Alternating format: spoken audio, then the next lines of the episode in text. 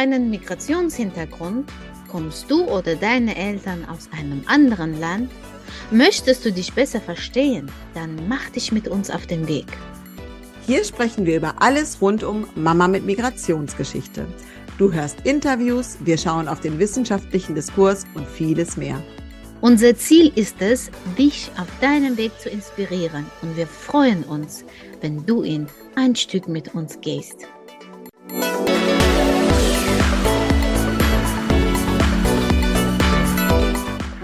Herzlich willkommen zu einer neuen Folge von unserem Podcast Nah und doch so fern.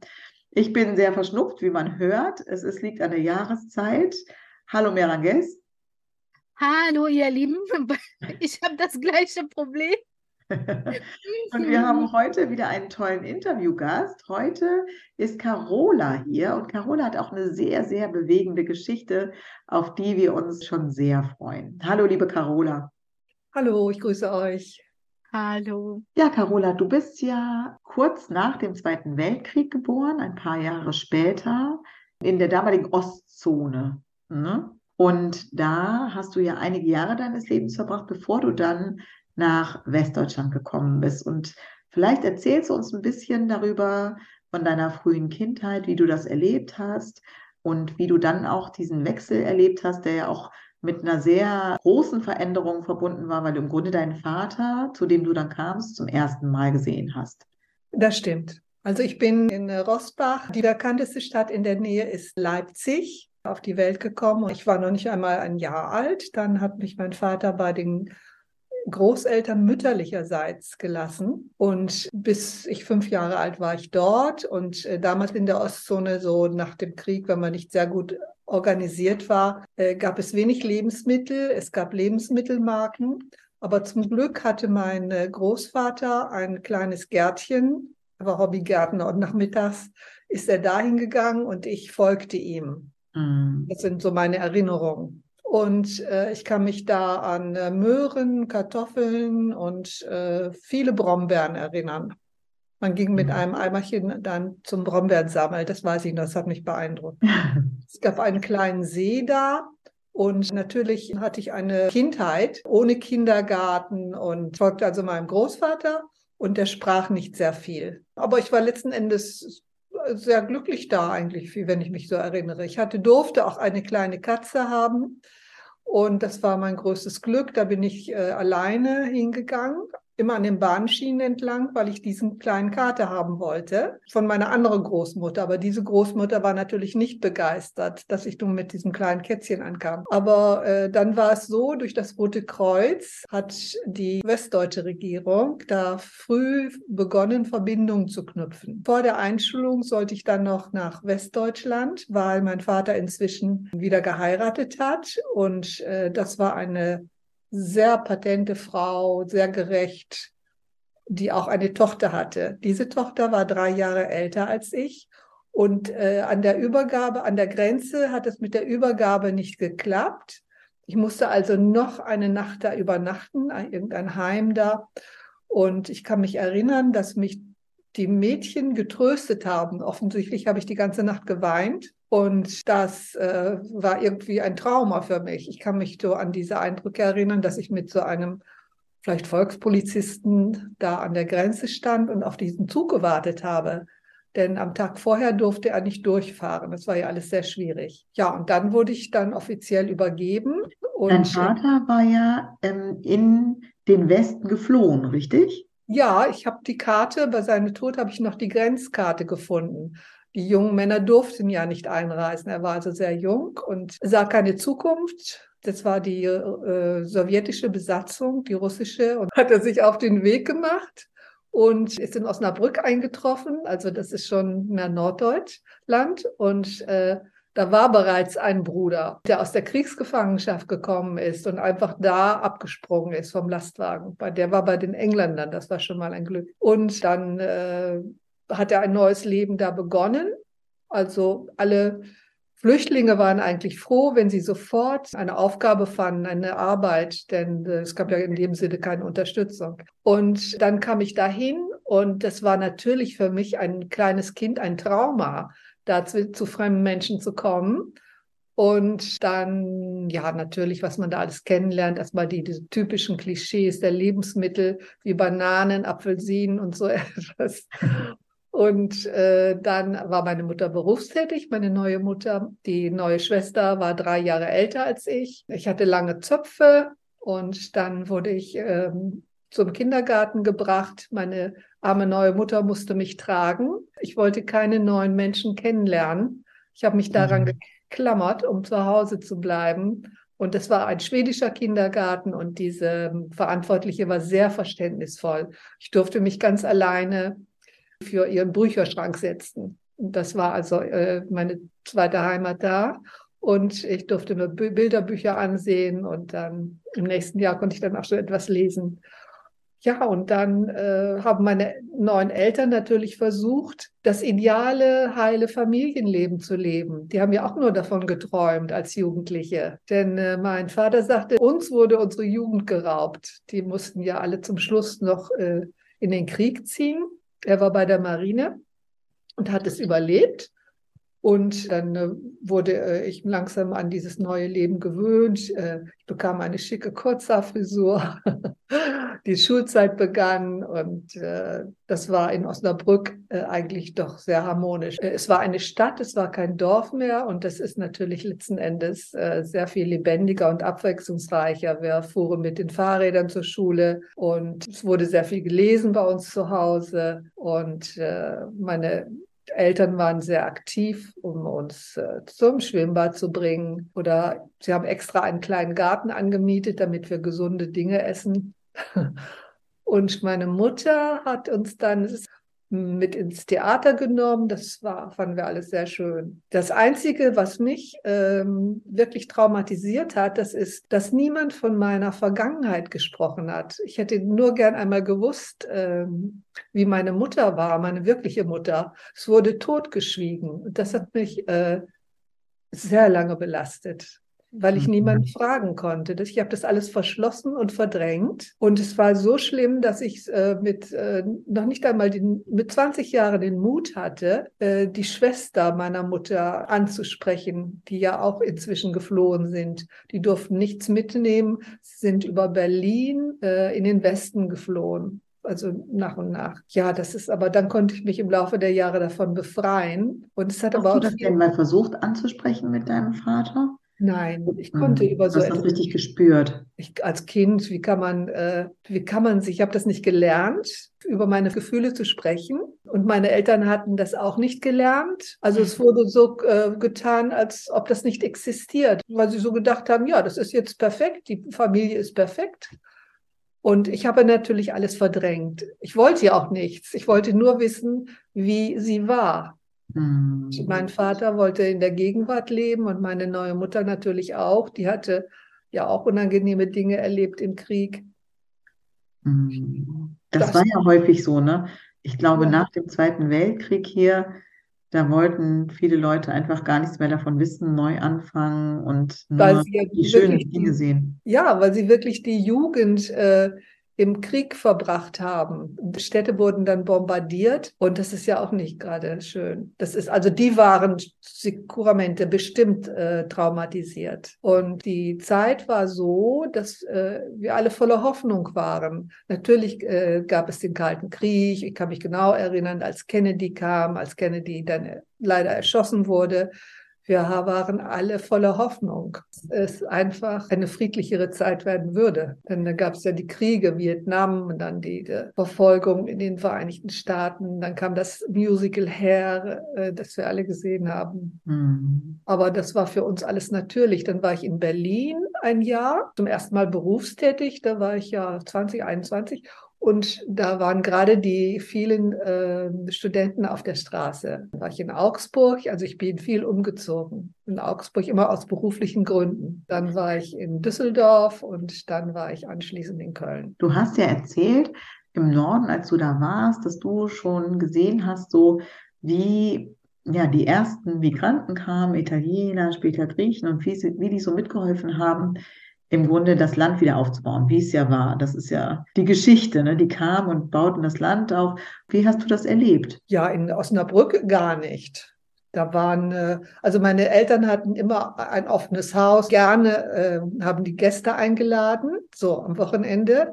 Und wir waren auch so ein bisschen Durchgangsstation, wenn eine Nichte oder die Schwester von meinem Vater aus dem Osten kamen, dann kamen die zuerst zu uns. Also es war ein offenes Haus und mein Vater hat dann auch äh, Kollegen aus einem Inder mitgebracht. Sie liebten die Gesellschaft, konnten stundenlang reden, vor allen Dingen mein Vater. Der hatte auch keine Probleme, Kontakte zu schließen. Wenn er zum Einkaufen ging, mal irgendwo, dann kam er nach einer Stunde zurück, weil er mit allen redete. Ja, in, da haben wir gar nichts gemerkt. Aber als ich dann in Köln zum Schluss wohnte, da hatte ich natürlich schon, wie habe ich das erlebt? Ich hatte mit der Industrie nichts zu tun. Ich habe ja in einem sehr schönen Sektor gearbeitet, also sagen wir mal im Luxussektor, in einer Kosmetikfirma, ne?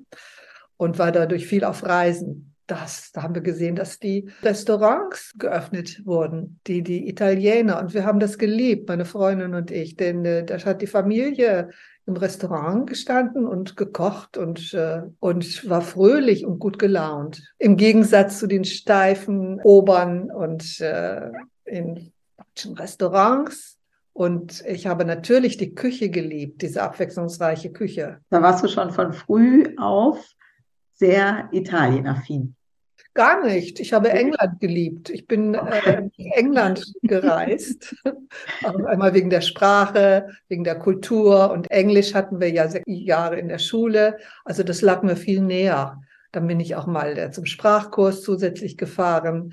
Also die über den Süden, da, da, da existierten große Vorurteile. Da haben wir gedacht, ach, die sind kleinwüchsig und dunkel. Diese typischen Vorurteile. Durch eine Freundin bin ich dann nach Italien gekommen. Sie liebte Italien, also eine Kollegin, Freundin. Und da sind wir zweimal nach Italien gefahren, einmal nach Sardinien, um die wirklich die Sonne zu genießen, ein traumhaft sauberes Meer. Und eine andere Freundin sagte, ihr beiden, ihr müsst nach Capri. Und da hat es begonnen dann. Meine Freundin hat da einen ihren zukünftigen Mann kennengelernt und nach sechs Monaten ist sie aus Köln weggezogen und nach Neapel gezogen. Okay, das heißt, die war vor dir da. Ja, ich war ja für den Norden, ich sprach ja überhaupt kein Italienisch. Und dann hat sich das so entwickelt, dass ein Freund von ihrem Mann äh, so Kontakt aufgenommen hat und über drei Jahre äh, hat sich das so entwickelt.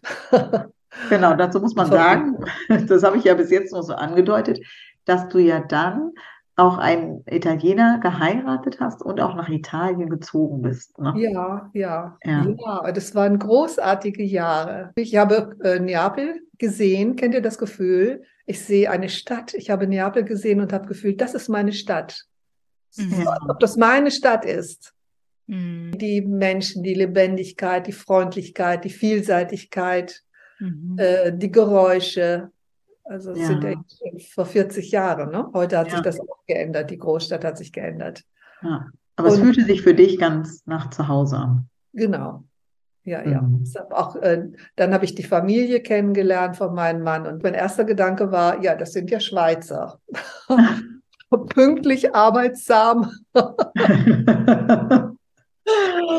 Und äh, ja, die, wenn meine eine Schwägerin, das war, die hatte ihre kleine Apotheke, war Apothekerin. Wenn die abends nach Hause kam, die kochte für den nächsten Tag. Die hat den ganzen Tag gearbeitet, aber da war es halt Tradition. Es wurde immer frisch gekocht.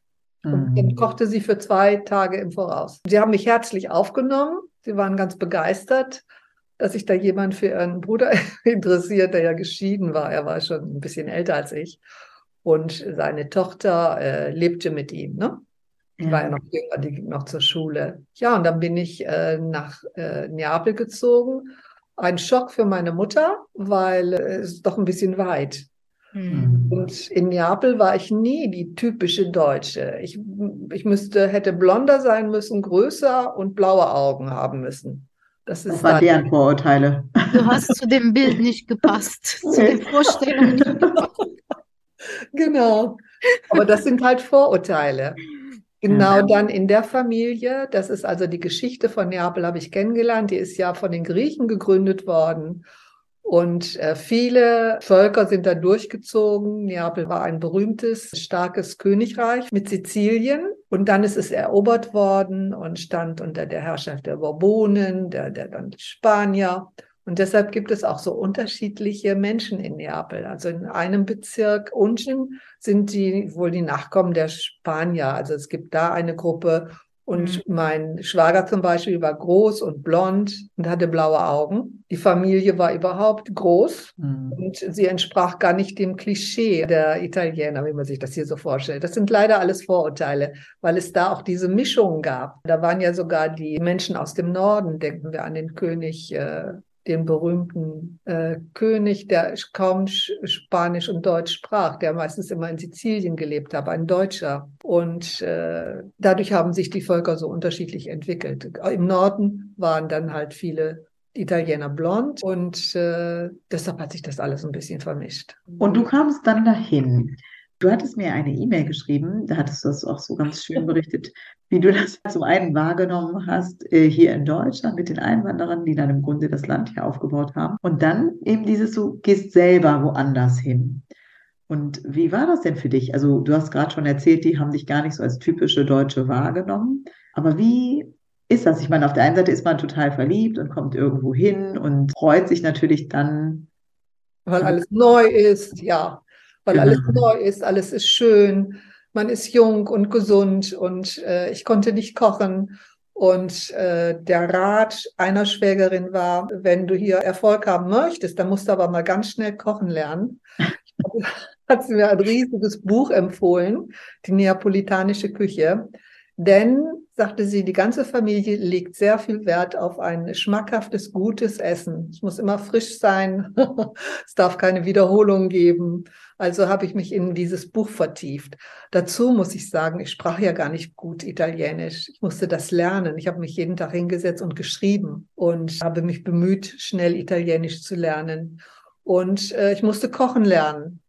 Also mhm. ich konnte gar nicht kochen. Ich war ja ständig fünf Jahre lang auf Reisen. Das heißt also, ich habe meistens in Hotels gelebt und habe selten Gelegenheit gehabt zu kochen.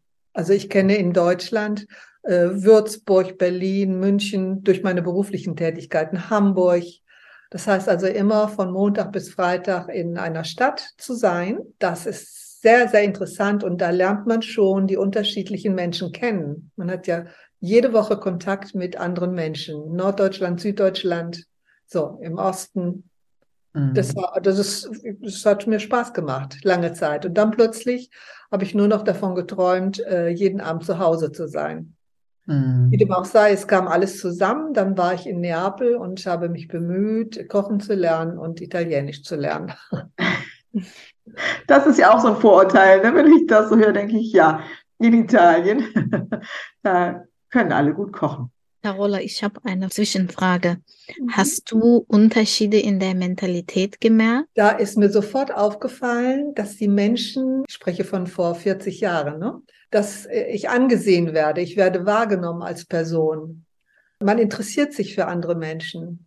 Sie sind mhm. offen, man kommt leicht ins Gespräch und man diskutiert sehr viel und redet sehr viel. Aber wenn man sich so trifft, dann spricht man gerne über das Essen, um nicht zu streiten. Man spricht also, wenn in großer Runde spricht man nicht gerne über die Politik, nicht gerne über die Religion, das ist Privatsache. Mhm. Und als ich dann zurück nach Bonn gezogen bin, ist mir gleich aufgefallen, dass ich eigentlich unsichtbar bin. Mhm. Ich bin ja zu Fuß unterwegs und in Neapel war ich sehr viel zu Fuß unterwegs, um einfach die Stadt kennenzulernen, die Architektur, diese vielen wunderschönen Kirchen, die Universitäten und das ist ja wie ein ähm, Amphitheater gebaut, Neapel, so in dieser Bucht. Und das ist landschaftlich sehr schön. Das ist, äh, man erlebt die großen Kontraste, diesen großartigen Sonnenaufgang, dieses helle Licht, den hellblauen, intensiven Himmel und dieses Meer dazu. Das ist sehr eindrucksvoll. Dann genau wie Goethe das einmal beschrieben hat, dann sieht man, wenn das, die Kühle kommt im November, dann blitzen plötzlich die Orangen durch das grüne Laub. Mhm. Das ist äh, sehr, sehr schön. Man merkt, wenn du sprichst, dass du das wirklich geliebt hast. Ja. Oder liebst. Ja, ja sehr. merkt das. Äh, du hast ja mm, erwähnt, Carola, dass du hier in Bonn dich dann unsichtbar gefühlt. Kannst du sagen, woran hast du das für dich festgemacht? Was hat dir dieses Gefühl gegeben? Also dazu muss ich sagen, dass ich, äh, als ich nach Bonn gezogen bin, ich habe wochenlang überlegt, was ich mache, erst einmal, nachdem mein Mann verstorben war. Genau, nachdem dein Mann verstorben war, ne, da bist du ja gekommen. Hab ich, äh, und dann habe ich mir überlegt, dass man als Frau alleine auf Capri hätte ich keine Zukunft gehabt. Ihr habt ja wahrscheinlich die Nachricht von Ischia gehört. Das Wetter hatte sich damals schon verändert. Es gibt einen Regen, der wolkenbruchartig hm, einfach herunterfällt. Das ist gar kein Regen mehr. Das heißt, die Häuser sind nicht besonders gut isoliert. Die Winter können sehr kalt und sehr unangenehm sein. Es gibt keine Heizungen in den Häusern. Und alle vier Jahre wird der Mietvertrag verändert, das heißt also erhöht. Und wenn man da alleine ist und dann für jede wichtige Angelegenheit, sagen wir mal, für äh, ins Krankenhaus oder irgendetwas anderes Besonderes, da muss man über das Meer fahren nach Neapel. Und das Meer vertrage ich einfach nicht mehr. Das Wetter hat sich verändert. Dieses wogende Meer mit den großen Schiffen, die ja flach sind, das sind keine äh, seetauglichen Boote. Durch den Massentourismus hat man diese großen Boote gebaut. Die nennt man Aliscafi. Und die sind nicht so seetüchtig wie diese kleinen alten. Mhm. Und äh, das ist, war für mich zum Schluss eine Qual. Dann, äh, also die, die Feuchtigkeit, die Lebenssituation, äh, die Preise mhm. und dann auch Neapel äh, ist eine Großstadt. Es ist teuer geworden wie, wie Köln, sagen wir mal, die Verhältnisse. Dann habe ich mir überlegt, nach Köln nicht. Das ist schon chaotisch, um deine Wohnung zu finden.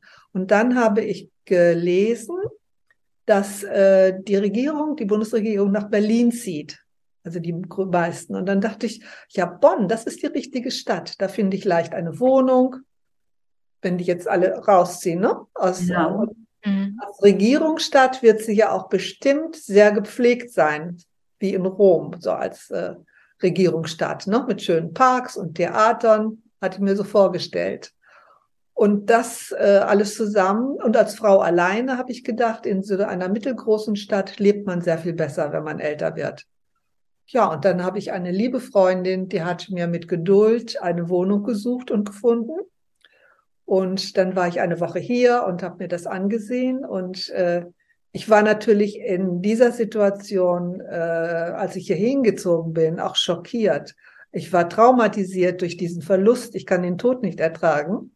Mhm. Und äh, ich hatte gekündigt, also meinen Job, mein, ich hatte alles eingepackt, also die Hälfte, was ich mitgenommen habe. Die Frage, äh, woran ich das gemerkt habe, das war in zum Beispiel einer Kinoschlange, da gingen Menschen an mir vorbei. Die sah, ich fühlte mich gar nicht gesehen. So, ich hätte auch äh, fast so an die Seite springen müssen oder auf der Straße. Keiner sah mich an. Heute habe ich mich dran gewöhnt und äh, ich finde das alles normal. Ich war damals vielleicht auch ein bisschen äh, empfindlicher, weil ich da der Kontrast so stark war. Es war auch Winter und es war gerade die Zeit, jetzt vor zwölf Jahren, äh, da fiel Schnee und es war alles weiß und es schneite. Diese Unterschiede, das finde ich ganz interessant, wie du das beschreibst. Also in Italien war das schon immer so, dass die Menschen auf der Straße, wie hast du es wahrgenommen, dass die sich immer ansahen, miteinander sprachen oder war das da so eine Selbstverständlichkeit, die dann hier wegfiel?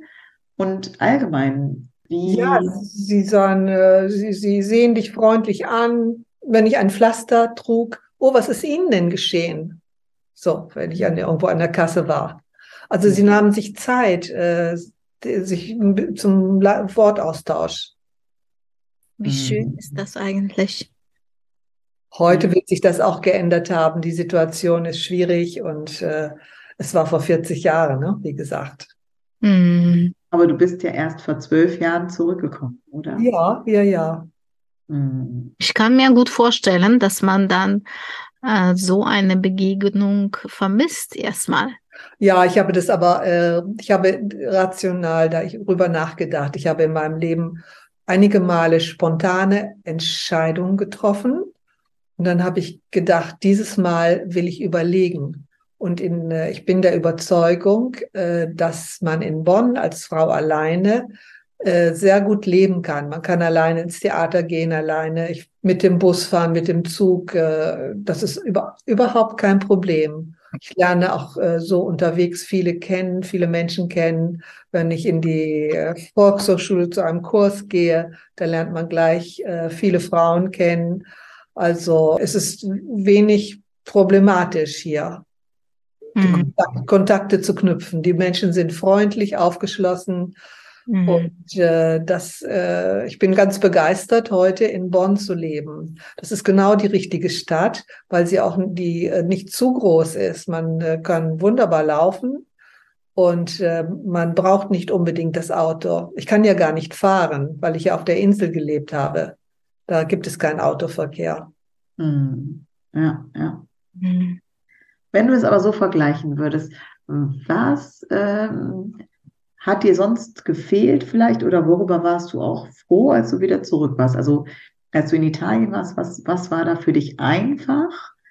Und bist du gut, na, du sagst ja, du bist sehr gut angenommen worden von der Familie, die nur gesagt hat, du musst auf jeden Fall kochen lernen.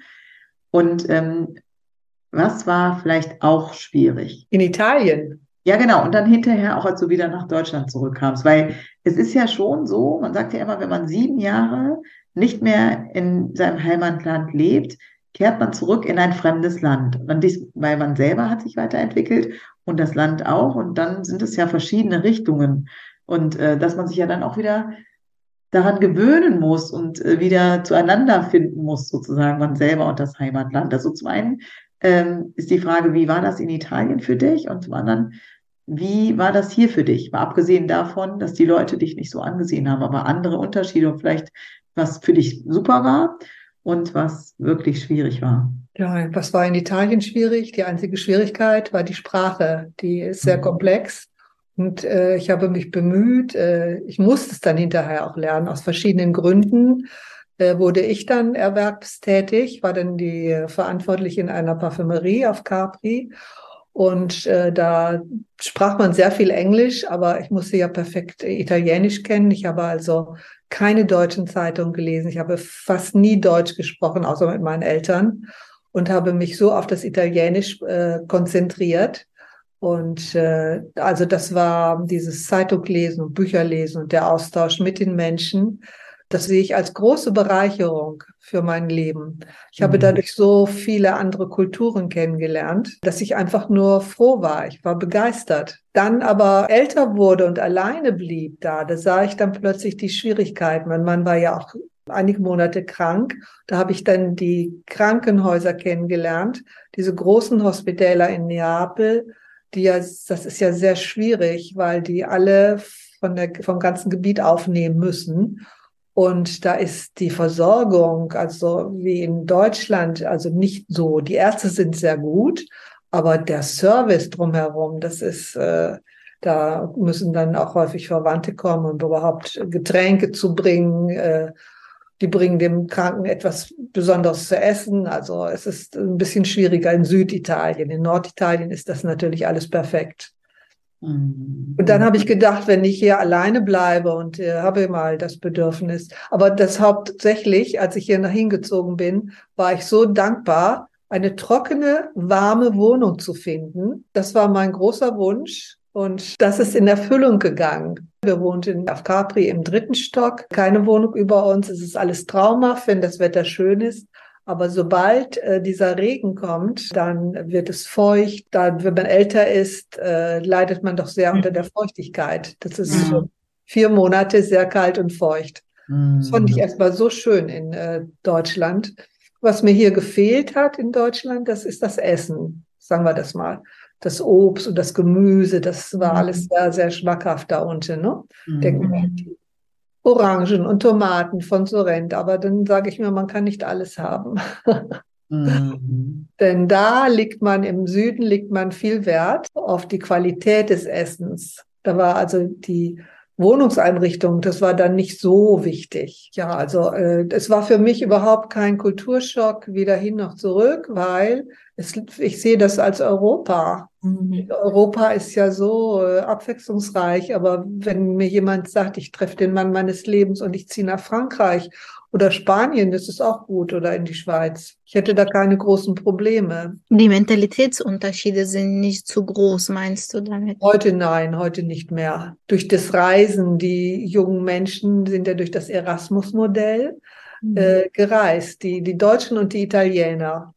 Hm. Und, äh, deshalb, ja, also in den Großstädten, die Mentalität ist doch schon ein bisschen ähnlich. Ne? Das ist auch heute, es hat sich doch sehr gemischt. Durch, Mhm. den, durch das Kennenlernen der vielen anderen Menschen. Ja, ich glaube, da gab es auch so viele Bemühungen immer schon in der EU, wirklich durch solche Programme zum Beispiel, die Ja. Menschen zusammenzubringen und so ein gemeinsames Europa zu erschaffen. Genau, damit wir eine Zukunft haben als Europäer. Du bist ja dann zurückgekehrt nach Bonn nach so vielen Jahren. Mhm. Ja. Ist dir etwas positiv eingefallen, schon in der Entwicklung der Gesellschaft? Ja, ich war überrascht, dass Bonn so viele Studenten hat, also ein sehr junges Publikum. Und das ist halt Großstadtmentalität. Das war immer schon ein bisschen toleranter. Ähm, auch in Köln habe ich eigentlich nie Kölner kennengelernt. Es waren doch Zugereiste aus äh, allen möglichen Städten. Ne? Wenn man berufstätig ist, wenn man unterwegs ist, dann lernt man im Kino ähnlich Interessierte kennen oder so in den Hm. Sportverein und auch hier dann ich habe verschiedene Damen kennengelernt oder Ehepaare durch die Kurse und ich weiß ja, die, die sind auch äh, oft umgezogen oder deshalb kann ich das gar nicht so richtig beurteilen. Ich habe festgestellt, dass die äh, Menschen in der Stadt, also die einem einen gewissen Hintergrund haben von der Bildung, ähnlich sind in den Nationen. Ich habe zum Beispiel jetzt eine Dame aus Persien, kenne ich seit einem Jahr, der ich da manchmal Deutsch übe. Ich habe das Foto gesehen von ihrer Familie. Da finde ich gut bürgerlich, finde ich gar nicht diesen großen Unterschied. Sie sind gut bürgerlich. Der Vater war ehrgeizig und hat die Kinder äh, gedrängt, äh, damit sie viel lernen in der Schule, damit sie ihren eigenen Weg gehen, auch die Töchter. Und da wohnt ein Teil in äh, Kanada Hm. und ja, und, und hier, die sind also früh genug weggezogen. Und ihr Mann ist, ist an der Universität beschäftigt. Also ich möchte nur sagen, also da gibt es gar nicht diesen großen Unterschied, wenn man einen ähnlichen Hintergrund hat. Hm. Ja, Also das Bildung, ist mein Eindruck. mm, ja, ich glaube, Bildung Hm. macht Menschen, Reflektierter, offener, vielleicht. Ja. Also, die ten nicht unbedingt alle, aber das ist so die grobe Tendenz, denke ich auch. ja, und auch internationaler irgendwie, ne? So Internationaler. Empfinden. Und Mm, Bonn ist äh, eine offene Stadt an sich. Ja, es ist rheinländisch. Die Rheinländer sind ja sowieso offen und herzlich, so sagen wir mal, das die meisten. Ne?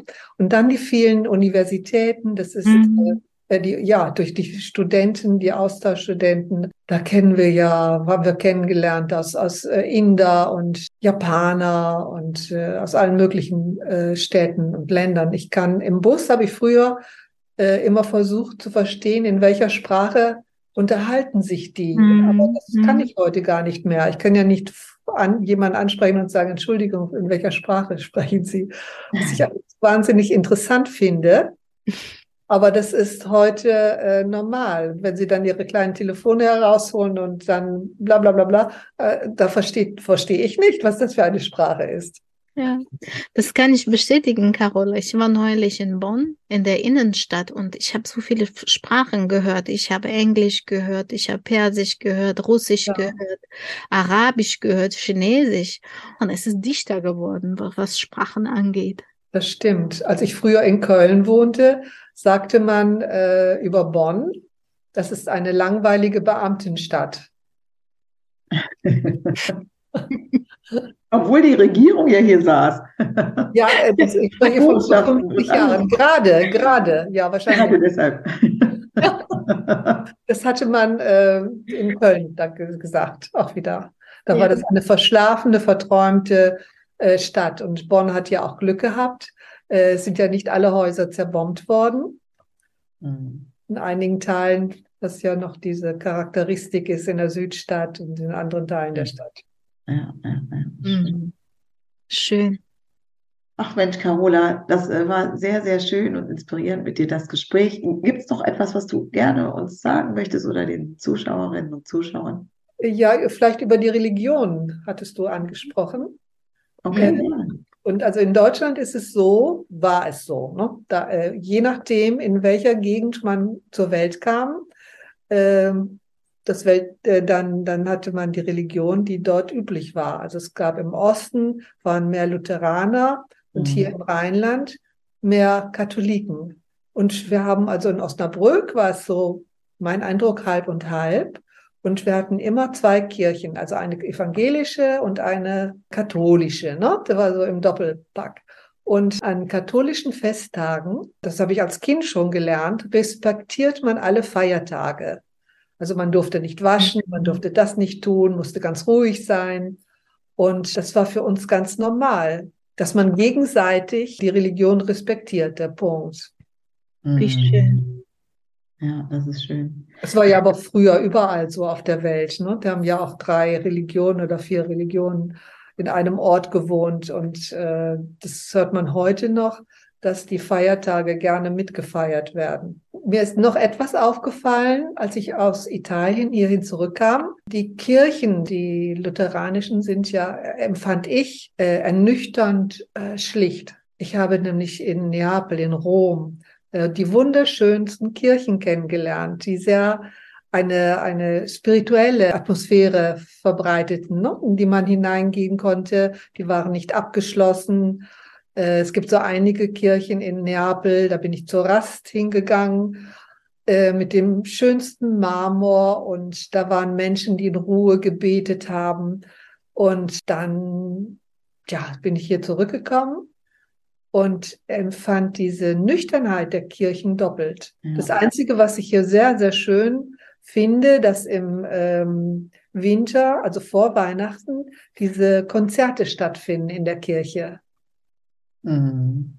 Ja. Die, Ich war mal in Rom, also nicht für lange. Und äh, da haben uns Italiener so rumgeführt, deshalb weiß ich gar nicht genau, wo ich war, weil die brachten uns überall hin und redeten so schnell Italienisch und dann standen wir auch und dann sagten die, guck mal da. Und wir, wir hatten keine Ahnung, wo wir waren.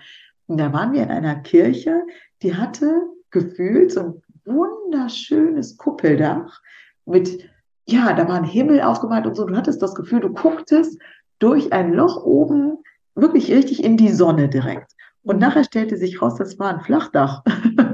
Das Aha. konnte man nicht sehen. Also diese Malerei, diese, diese alte Malkunst, Perspektive. diese Genau. perspektivische Kunst, ja, das war so beeindruckend. Bis heute denke ich, das war eine der beeindruckendsten Dinge, die ich überhaupt jemals gesehen habe. Also das, ist- das kann ich total bestätigen. Also ich kenne Neapel nicht, aber Rom habe ich als wahnsinnig äh, ja, inspirierend und so die Seele mitnehmend irgendwie empfunden. Das war abends spät und die Italiener, die trinken ja auch Alkohol und fahren dann irgendwie noch, ich weiß nicht wie schnell, mit dem Auto durch die Stadt. Wir waren nicht so sicher, ob wir lebend wieder ankommen würden, aber irgendwann hielten die, ja, das ist kein Witz, das war eine der, Leb also für mich lebensgefährlichsten Situationen, in denen ich jemals war. Dann hielten die vorhin in so einem Viertel, auf so einem Berg, vor so einem Holztor. Und die haben gesagt, jetzt geht doch mal da gucken. Ich weiß nicht, ob du das kennst, Carola, aber da guckte man durch so ein Guckloch. Ja, Da war so ein wunderbarer Garten, als ob so der Garten Eden da war. ja. Und hinten, weit weg, war der beleuchtete Petersdom. Das war Ach. so beeindruckend. Kennst du das? Nein, leider nicht. Ich weiß auch gar nicht, wo das war und wie man jemals nochmal da wieder hinkommen könnte. Aber immer wenn Leute sagen, wir fahren nach Rom, sage ich, frag doch mal, ob die euch sagen können, wo das ist. Das und diese Kirche, wahrscheinlich gab es da auch mehr als eine, aber Ja, war so ja, es gibt viele. Es gibt sieben Hügel äh, und es gibt viele Kirchen. Es gibt Mhm. mehrere. Ja, ich war auf eine der ältesten Hügel mit der ältesten Kirche. Das kenne ich nicht. Nein, ich war immer beeindruckt in Rom. Ich bin ja jeden, jedes Jahr Januar sind wir in, ähm, nach Rom gefahren, weil meine, äh, meine ähm, Stieftochter da wohnte. Und äh, das ist ein wunderbarer Reisemonat, weil es keine Touristen gab. Und äh, die haben diese fantastischen Ausstellungen im Quirinale, äh, in, in verschiedenen, die man sich also ganz in Ruhe äh, ansehen kann mit wahnsinnig gut geführten Ausstellungen und Kunstschätzen. Und als ich dann hier, ähm, das habe ich gerne gemacht, die Museen besucht, ja, das war eine kleine Enttäuschung hier in Deutschland, muss ich ganz ehrlich sagen.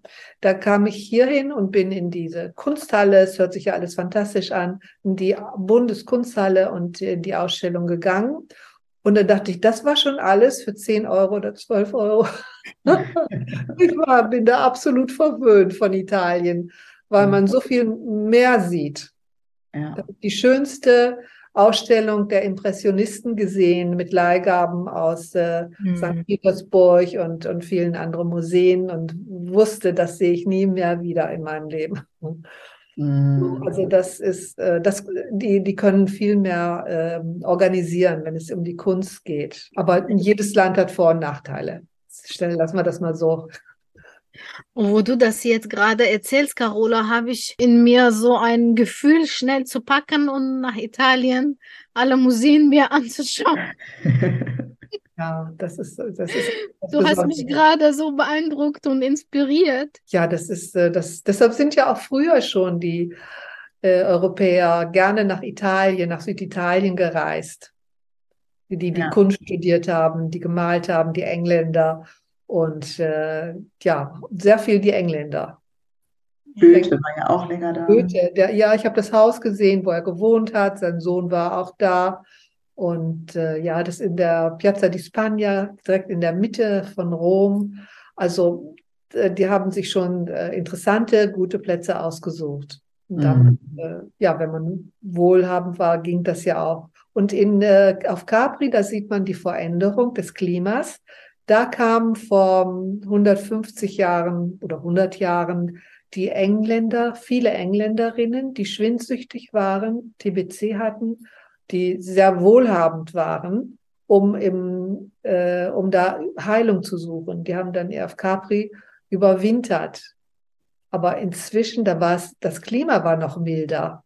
Mhm. Aber inzwischen ist es wirklich sehr unfreundlich geworden, zu nass. Ihr mhm. habt ja bestimmt von Ischia gehört, diese katastrophalen Regenfälle, die mhm. den Abhang heruntergespült sind. Elf Vermisste. Mhm. Und äh, das Klima hat sich äh, verändert. So, mhm. daran, das, daran, sieht man das auch so. Äh, von Jahrzehnt zu Jahrzehnt äh, ist es wie angekündigt, äh, sind die Extreme stärker geworden. Ja. Also die große Hitze im Sommer 50 Grad. Also ich werde nicht mehr nach Rom fahren. Äh, 50 Grad, 45 Grad, das kann ja niemand aushalten. Mhm. Mit dem Winter dann diese heftigen Regenfälle. Das ist schon wirklich heftig ne, mit der Klimaveränderung und wie man das jetzt auch schon erlebt und man kann es überall sehen. Ich habe deine Geschichte wie einen Film wahrgenommen. Äh, ich würde ja gerne wissen, aus welchem Land deine Eltern oder Vorfahren. Meine Eltern kommen aus Tadschikistan. Aha. Tadschikistan, Zentralasien, wenn du dir ja. die Karte vorstellst, jetzt vor Augen. Kirgistan. Äh. Genau, das ist diese Ecke. Tadschikistan, Usbekistan, unten Afghanistan. Als ich, ich war mal in Dushanbe, wo Meranges herkommt, das ist die Hauptstadt. Und da habe ich, als du das eben erzählt, ist das mit Neapel für dich als ich da morgens aufgewacht bin, da habe ich die Vorhänge vom Hotel weggezogen und da habe ich gedacht, hier war ich schon mal in einem anderen Leben oder so. Das war ja, mir ganz ja. vertraut. Das war so eine starke Empfindung. Also als du das erzählt hast mit Neapel, musste ich sofort an Duschanbe denken, als ich da war. warum? Durch die Geräusche oder warum? Ich weiß es nicht. Vielleicht waren es die Gerüche, die Geräusche, der Muezzin äh, rief zum Gebet. Das kenne ich ja. natürlich auch alles irgendwie aus Jordanien. Aber ich habe das so stark als mir sehr vertraut empfunden. Also da ist etwas Magisches in der Luft, habe ich den Eindruck. Immer wenn ich da bin, gucke ich um mich herum und denke, da ist etwas irgendwie eine andere Dimension, Kultur, etwas Magie, keine Ahnung was. es fühlt sich irgendwie magisch an. Also wie heißt die Hauptstadt? Ich werde danach lesen. Dushanbe. Also die Hauptstadt, die Hauptstadt von Tadschikistan, Tadschikistan. Dushanbe. Maya war in Dushanbe. Genau. Und das ist auch wunderbar, das Umfeld da, da sind auch so Berge, so schwarze Berge, erinnere Ne? Oder? Ja, und äh, von der Mentalität, Carola, Ja, auch nah an äh, italienischer Mentalität. ja, und äh, aus der, ähm, ja, also letzten Endes war mein Vater von der Gegend in, in Sachsen-Anhalt, die Familie war eigentlich auch so ähnlich. Sehr offen, sehr gastfreundschaftlich, haben viel geredet und sofort geredet. Ja, und, und haben gekocht und bekocht. Hm. Ja, Wie das, wichtig ist das eigentlich, ne? Diese offene Kommunikation, ja, es, zusammen essen, zusammenkommen. Ja, Das, auch. man fühlt sich so wohl in so einer Umgebung. ja, und das ist äh, etwas, was man, was man einfach erhalten soll. Das gehört zur Tradition, so ein Ja. großes Familienessen. Und äh, das fehlt mir dann sehr, dieses, äh, weil wir alle so verstreut sind. Aber das ist halt der Krieg, die, die Folgen des Krieges. Deshalb äh, das nächste Mal äh, ja, muss man halt darauf achten, das besser zu machen. Also wir Menschen sind anpassungsfähig und äh, man muss dann sagen, man pflegt Kontakte mit den Nachbarn, mit äh, Freunden. Und das ist dann wie ein, ein bisschen wie ein Familienersatz, ja. Nachbarn, ich finde, dass man unterschätzt auch manchmal. Nachbarn spielen so eine große Rolle. Ja. Also in meiner Heimatland sagt man, deine Nachbarn sind dir näher als deine Verwandte, weil wenn etwas passiert mit einem, Ja. dann sind die, die Nachbarn viel schneller da als die Verwandten. Ja, das stimmt eigentlich. Ja, Ja. das stimmt. Ich weiß noch, wir waren mal in Jordanien, das habe ich bestimmt, die, die Miragest kennt die Geschichte. Und da, das war in den 70ern, da war noch nicht so viele Möglichkeiten für Kühlung, ist ja auch sehr heiß und so. Ja. Und dann hatte irgendein Nachbar irgendwas, was gekühlt werden musste. Und die ganze Nacht lief dieser LKW mit dem Dieselmotor. Und wir waren alle kleine Kinder und meine Eltern hatten natürlich die Fenster auf, es war heiß. Und am nächsten Tag hat mein Vater zu meinem Onkel gesagt, hör mal, sag doch mal bitte deinem Nachbarn, dass das nicht geht. Wir müssen hier schlafen, hier sind kleine Kinder. Das geht überhaupt nicht, dass die ganze Zeit der Dieselmotor vor unserem Fenster läuft. Da hat mein Onkel gesagt, du bist in zwei Wochen weg. Ich muss den Rest meines Lebens mit meinem Nachbarn leben. Ich sage überhaupt kein Wort.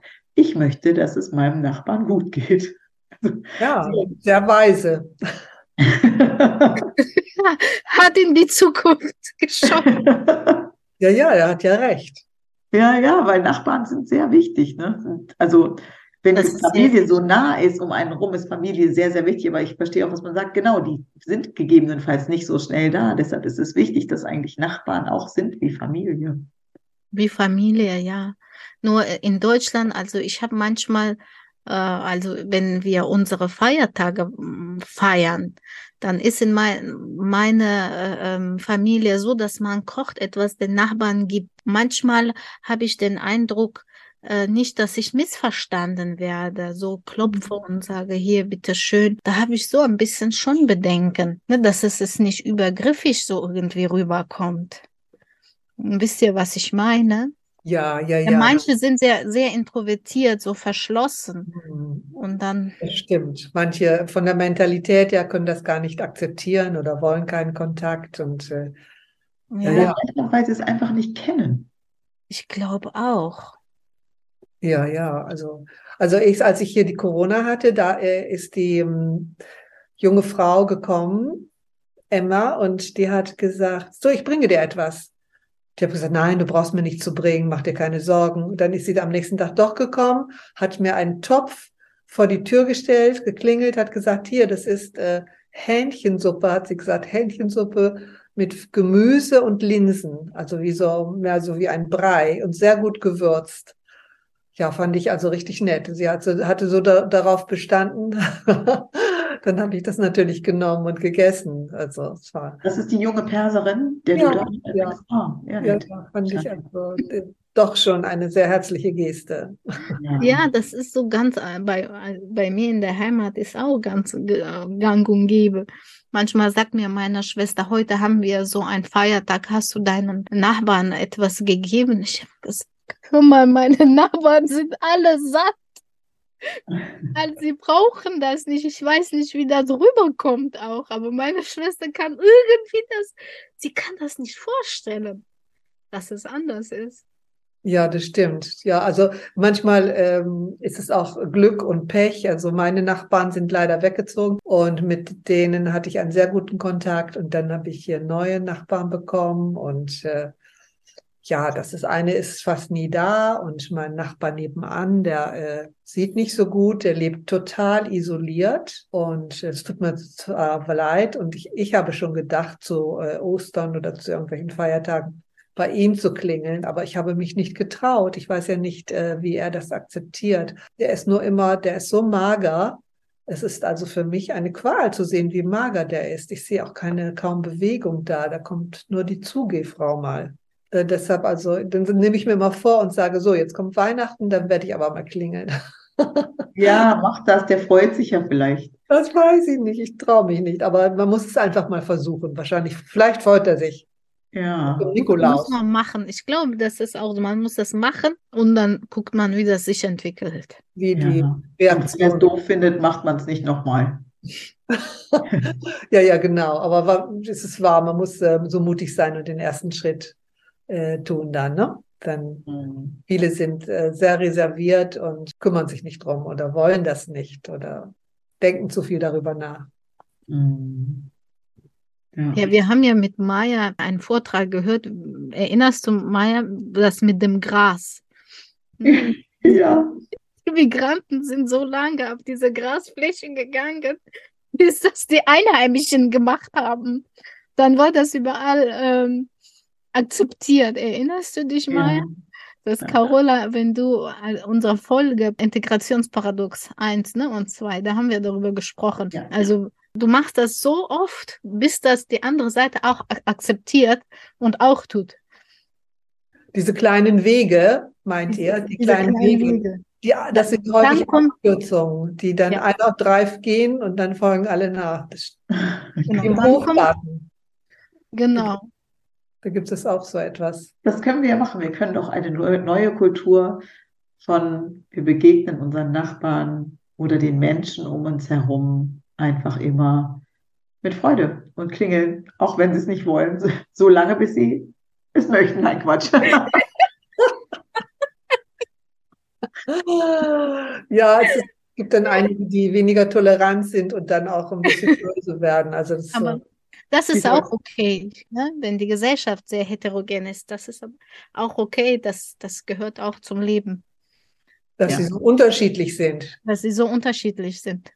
Ja, das stärkt die Gemeinschaft eigentlich. Es, es ist ja auch inspirierend. Wir lernen ja von anderen Kulturen, finde ich. Was hat Deutschland gewonnen durch die, ich will nicht immer vom Essen sprechen, aber, aber durch das Essen, die Küche der, der Türken. Erst hat man sich aufgeregt, also ich kenne es nur vom Hören sagen, sie in Berlin alle in äh, bestimmte Straßen gezogen sind und die Fensterbank als Kühlschrank benutzt haben. Aber was sollten sie auch machen? Aber äh, dadurch haben wir andere Gewürze hier in Deutschland bekommen. Äh, die vielen Türken, die das, äh, diese kleinen äh, Geschäfte geöffnet haben, das ist alles eine Bereicherung. Die Musik, dann die Griechen dazu, ne? Es war doch immer eine mhm. große Bereicherung. Das ist, von den jungen Menschen ist es sofort und gerne angenommen worden. Deshalb ist es ja auch so wichtig, dass sich viele um die anderen Menschen kümmern. Das fängt ja schon bei den Kleinen, bei den Kindern an. Die müssen die Sprache lernen, damit sie überhaupt hier eine äh, Zukunft haben. Also eine gute Zukunft. Ja, die Sprache ist ausschlaggebend. Ja, ja, für das äh, Schulsystem von allen wird dann so ein kleiner Spureinsatz verlangt, dass man die anderen ja, ja und vielleicht mal einen Schritt auf jemanden zugeht und sagt, äh, so können wir das machen oder so. Aber ihr seid ja schon so aktiv mit eurem Podcast. Ich finde das gerade sehr wichtig, was du gesagt hast. Von allen ist ein Schritt ne, wichtig, von allen mhm. Seiten, dass da ein Schritt nach vorne gemacht wird. Na, ein Schritt zueinander, glaube ich. Ne? Besser ja. gesagt, ein Schritt zueinander gemacht wird. Mhm. Ja, absolut. Ja. So erschaffen wir eine wunderbare zukünftige Gesellschaft. Ne? Ja, für heute und für morgen. Carola, wenn ich jetzt so deine Lebensgeschichte verfolge, also ich habe das alles, wie gesagt, wie in einem Film empfunden. Da waren verschiedene Stationen ja. von Ostdeutschland nach Westdeutschland und dann nach Italien und von Italien wieder nach Deutschland. Wie hat das alles deine Identität beeinflusst? Ich bin überzeugte Europäerin. Mm, mm. Wie, denn dadurch, dass ich einen Teil verlassen habe, ich möchte auch nie wieder zurück, da wo meine Wiege gestanden hat. Ich möchte nicht sentimental werden, denn äh, für mich waren immer die Menschen äh, wichtig. Da, wo mein Mann war zum Beispiel, da war meine Heimat. Wir sind auch einige Male, muss, mussten wir umziehen aus äh, verschiedenen Gründen.